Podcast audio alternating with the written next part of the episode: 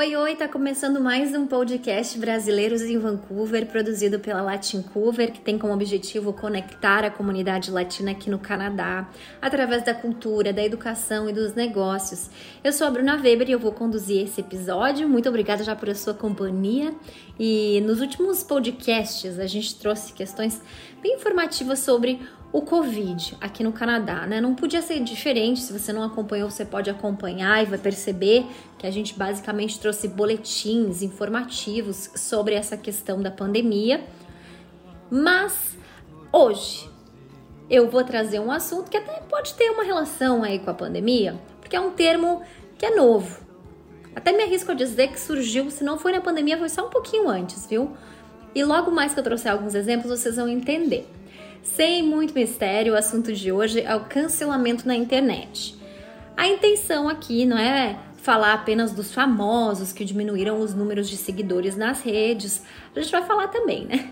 Como o caso, por exemplo, da Gabriela Pugliese, que foi uma das primeiras aí canceladas, uma das blogueiras super famosas do Brasil. Ela fez uma festa no início da pandemia para quem não lembra, né, criticou o isolamento. Isso foi muito mal visto, tanto pela mídia quanto pelos seguidores dela. Ela acabou perdendo uma grana, né, de contratos e até se afastou das redes sociais. Mas não é sobre criticar ou defender o que ela fez, apesar de ser muito errado, né? Pois afinal, ela influencia pessoas, como o nome já diz, é uma influenciadora digital.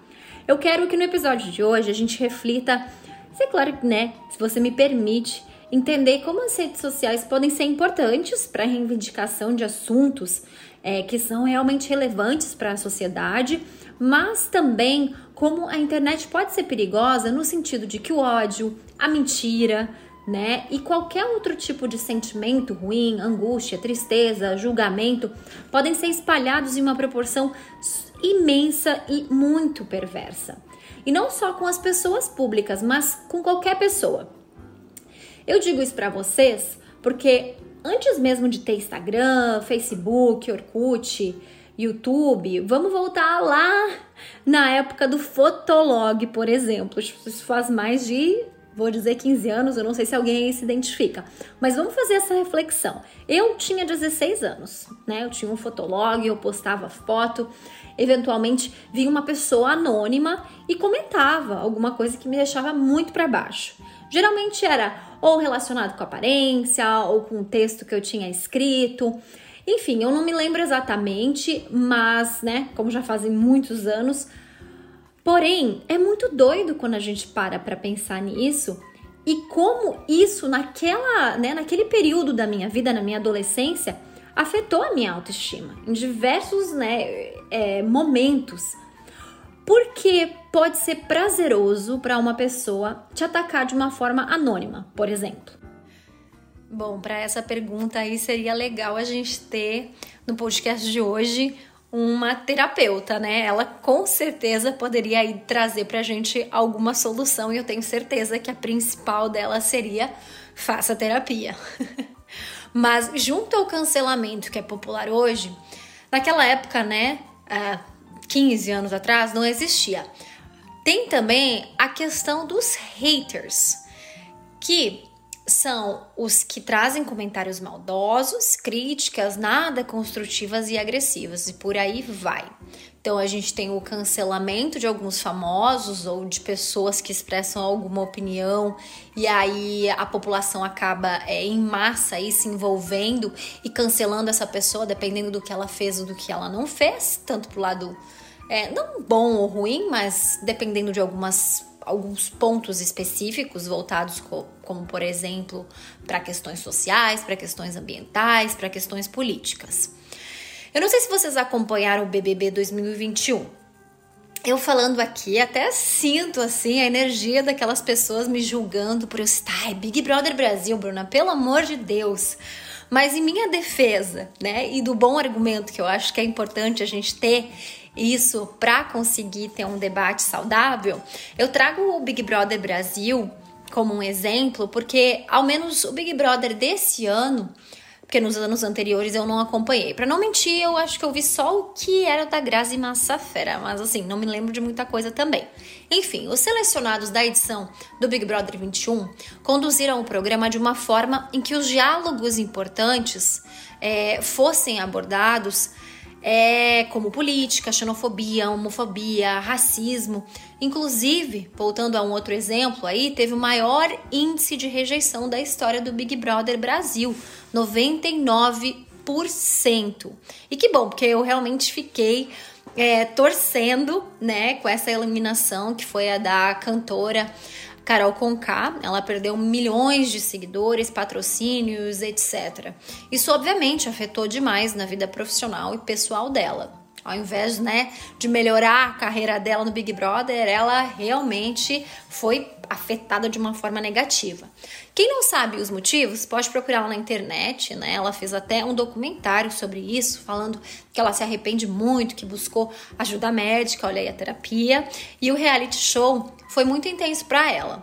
Se é verdade ou não que ela era ou não era aquela pessoa que ela se mostrou no programa, a gente não sabe mas ela já está pagando, digamos assim, pelos erros dela. E aí eu pensei, realmente, o programa, ele é um laboratório social, onde a gente se vê algumas vezes, se identifica com participantes e cria um ranço, digamos assim, de outros. Assim, igualzinho a nossa vida, né? Só que no BBB, esse povo todo tem que dividir quarto, sala, banheiro, cozinha, os dias, as noites, as festas e ainda essas pessoas são colocadas o tempo inteiro uma contra as, contra as outras, além do pequeno detalhe, né? Que é aquela batalha para ganhar um milhão e meio de reais. Acho que é um milhão, né? E meio? Não lembro, mas é uma grana, né? A gente às vezes fica com raiva de alguém por uma situação bem específica, mas vamos para casa, tem o nosso espaço, a nossa caminha, a gente vê um filme, cozinha, segue a nossa vida. Agora, viver com uma pessoa, competir com ela o tempo inteiro, não tem para onde correr, né? Fica essa reflexão aí. Mas voltando a falar dessa propagação aí do ódio na internet, eu gostaria de trazer no podcast de hoje um trechinho da entrevista feita aqui pela Latin Cover com o YouTube brasileiro Easy Nobre. Quem não conhece o Easy, ele mora em Calgary, aqui no Canadá. E ele mesmo diz que já foi cancelado várias vezes. Ele traz alguns assuntos para quem não conhece no canal dele, o canal dele, alguns assuntos polêmicos. Talvez, quem sabe. Olha lá e depois comenta o que, que você, o que, que você acha, se são assuntos polêmicos ou não. Mas enfim, se você não conhece, é, a descrição do canal dele vai estar tá aqui no nosso podcast, tá? E a descrição do canal dele é assim: tecnologia, games, cinema e tretas. Tem mais de 600 mil seguidores e ele conversou com a com a gente durante uma live, tá? No Instagram, com a jornalista aqui da Latin Cover, a Renata Diniz, e ele trouxe essa reflexão da terra sem lei que é chamada internet. Achei bacana colocar um trechinho aqui, então vamos escutar. A internet, ela adora malhar Judas, ela adora um culpado, ela adora alguém que ela vai decidir por aquele dia que é o demônio que não tem nada de bom naquela pessoa e vamos destruir mesmo. É, eu já vi isso sendo feito várias pessoas, já fez, fizeram comigo, fizeram com a Conká, né? Um, a maioria das pessoas não aprende nada com isso. O que eu tento fazer quando eu tenho uma crítica às atitudes de alguém eu tento ignorar um pouco a pessoa e falar só do que foi dito. Eu falo o que, que pode ter levado a pessoa a pensar dessa forma, falar esse tipo de coisa. Outras pessoas também pensam isso, ela não foi a criadora disso. E eu tento entender um pouco os motivos pelo qual a pessoa fala o que ela fala. Né? Eu acho que é mais interessante do que só dar porrada indiscriminadamente na pessoa. Né? Eu acho que ninguém aprende. Se você fala uma bobagem, eu já falei muita bobagem nessa vida. As pessoas que chegaram batendo, essas pessoas a gente ignora como método de mecanismo de defesa, praticamente automático. Você vai ignorar, você não vai nem ouvir. As pessoas que chegam e querem dialogar e conversar com você são essas que você acaba tendo mais abertura, porque a gente funciona assim, a gente não gosta de alguém que chega batendo, né, que chega criticando. Se alguém chega e fala assim, ó, oh, eu entendo mais ou menos isso aí, uh, eu acho que tá errado, acho que tem uma, uma, visão um pouco, né, que você não considerou por causa de X, Y, Z. E quando a gente chega com as pessoas dessa forma, a gente acaba conseguindo um diálogo um pouco melhor. Enquanto chegar batendo, pode ser um pouco catártico em alguns momentos. Tem gente que fala umas coisas muito absurdas, né? E aí algumas pessoas se sentem até bem chegar chutando e tal. eu não vejo muito valor nisso, sabe? Tipo, chegar e simplesmente xingar a pessoa e esculachar e tal. Eu acho que compreender os motivos pelo qual alguém se comportou de certa forma é um pouco mais interessante. Tanto pra gente e pra ela própria. Pra gente porque é bom estar ciente das coisas que... Porque, eu acho, eu sempre sou curioso de por que, que as pessoas fazem as coisas que elas fazem, entendeu? Então, de, determinar que não, a pessoa fez isso porque ela é ruim e acabou é um pouco raso, eu acho. Às vezes a gente não está sendo justo também. Muito do que eu vejo de cancela, cancelamento na internet são coisas tiradas de contexto, são coisas que a e pessoa que está propagando. E dá para inventar muita coisa também. Ah, pra caramba, cara. Dá pra caramba. Eu já li várias. Eu já li gente falando coisa de mim que, tipo assim, mano, eu não, eu não tenho a menor noção de onde tiraram isso. Especialmente em tempos de política. Né? Ah, está todo mundo com os nervos à flor da pele e qualquer questão pode ser polarizada, pode ser politizada, né? Então, é só briga. Cara, eu, eu, eu, abro aqui o Twitter e é só briga de foice. Todo santo dia. É um ambiente pra louco ali. Não, teórico, teórico eu fico pensando nas coisas assim. Tem, tem muita coisa que aconteceu comigo que teve gente que inventou história e deu uma merda na minha vida porque a gente inventou história. Eu fico assim, gente, imagina se uhum. tivesse internet naquela época. Cara, tem gente no Brasil que já foi linchada por causa de bata na internet, né? Então. Por isso que eu sou meio contra isso de chegar e cancelar e tal. Tem algumas coisas que, que merecem críticas, certamente. Tem algumas pessoas que são tão reincidentes que fica um pouco difícil de dar, a, a como é que se diz, a, o benefício da dúvida. Tem pessoas que falam bobagem, você explica com paciência de novo e tenta de várias maneiras, mas a pessoa está demonstrando que simplesmente não tem interesse de ouvir. Com essas pessoas é realmente um pouco mais complicado. Mas na maioria dos casos, eu acho que chegando de boa, longe do palco, longe do, do holofote, chegar com a pessoa numa conversa um com um, acaba sendo mais, mais proveitoso para as duas partes, eu acho.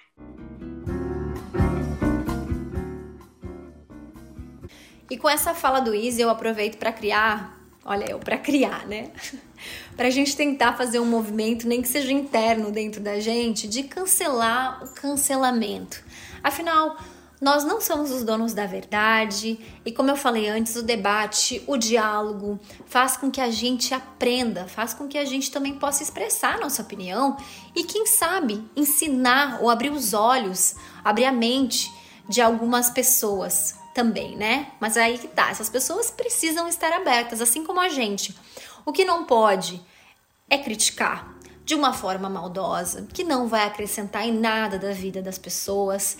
Muito pelo contrário, pode até fazer algum mal. No entanto, eu deixo aqui uma opinião bem importante. A gente não pode também cinzentar, né, das coisas. A gente tem que ter uma opinião firme. Não para tudo, não o tempo inteiro, mas para aquilo que a gente sente que a gente precisa falar. No momento que a gente está vivendo, muita gente ganha voz nas redes sociais. Então é muito importante é, que a gente consiga observar quem nós seguimos, quem são os nossos ídolos, por exemplo. Uma pessoa pública sabe que ela tem um papel social fundamental, porque ela influencia pessoas. Quer trazer alguma coisa construtiva, um diálogo legal? Desafie uma pessoa que você curta, que você até pode compartilhar das mesmas ideias, ou talvez não tanto, ou, ou fique um pouco confuso, questione essa pessoa, concorde, discorde, mas assim, seja sempre respeitoso. Vale lembrar que a gente precisa sim falar sobre política, falar sobre racismo, falar sobre homofobia, sobre os nossos povos indígenas, falar sobre a saúde, não só física, mas mental, falar sobre ciência, sobre educação e sobre tudo aquilo que possa contribuir e melhorar a dignidade de qualquer forma de vida. A gente não pode esquecer que a empatia é muito importante. Perceber o que o outro está o que está acontecendo com aquela outra pessoa, para a gente tentar ser generoso também e perceber que as nossas atitudes devem ser tomadas a partir daquilo que a gente quer receber para a gente também. A empatia é uma forma de amor e tudo que a gente quer é sentir o amor. Fala aí, é ser feliz. Viajei demais agora ou vocês cons conseguiram me acompanhar? E antes de terminar esse podcast, acabei até de me lembrar e me emocionei que era muito fã do Paulo Gustavo é, que ele fala que rir é um ato de resistência. Tudo que ele fez a partir do humor é uma série de coisas boas, né, que passam quando a gente está aberto, quando a gente consegue espalhar o amor e o humor. Vamos para o final deste podcast, eu não posso deixar de trazer algumas informações sobre o Covid aqui na província de British Columbia. Vai ser bem rapidinho, que a luz no fim do túnel tá chegando e ao que tudo indica, até setembro. Três meses a vida voltará ao normal, entre aspas, se é que podemos dizer, aqui na província de British Columbia. Expectativa da população vacinada com a segunda dose já nos próximos meses e os casos estão cada vez mais baixos. No Brasil, o cenário é totalmente diferente. Para quem acompanha, os casos seguem subindo, o número de mortes quase chega a 500, a 500 mil pessoas. É um número muito assustador para quem escuta. Pra gente até que tá longe, né? Eu tô longe do Brasil, minha família tá bem, a gente, eu não, não tive nenhuma perda de uma pessoa muito próxima. Mas eu posso imaginar a dor, né, para aqueles que perderam uma pessoa. Até aproveito esse espaço aqui em nome da Latin Cover, no meu nome como pessoa também. Um abraço e muita luz para todas as pessoas que estão angustiadas nesse momento, que estão precisando aí, né, de forças para seguir. Dito isso, eu agradeço para você que acompanhou até aqui. Muito obrigada. Fique à vontade para comentar, dar opiniões construtivas, né, como a gente falou antes, com educação, com respeito. É, eu tô aqui de coração aberto para ajudar, para ouvir, para aprender. Segue a gente então lá no Instagram, é o arroba Latincover. Quem quiser seguir a nossa conversa comigo, pode me adicionar lá no meu Instagram também, pessoal, que é o arroba abrunaweber. E um último recado, prometo, prometo. tá chegando o que? O Carnaval del Sol, que vai acontecer no dia 6 de agosto. Eu tô muito, muito empolgada para esse evento. É, anota aí na sua agenda, 6 de agosto. Fica de olho nas nossas redes sociais. A gente ainda vai trazer muita novidade sobre o que vai rolar no Carnaval do Sol. A cultura latina vai invadir Vancouver com muita música, comida boa, muita alegria. Se prepara, viu? Eu fico por aqui, agora é pra valer.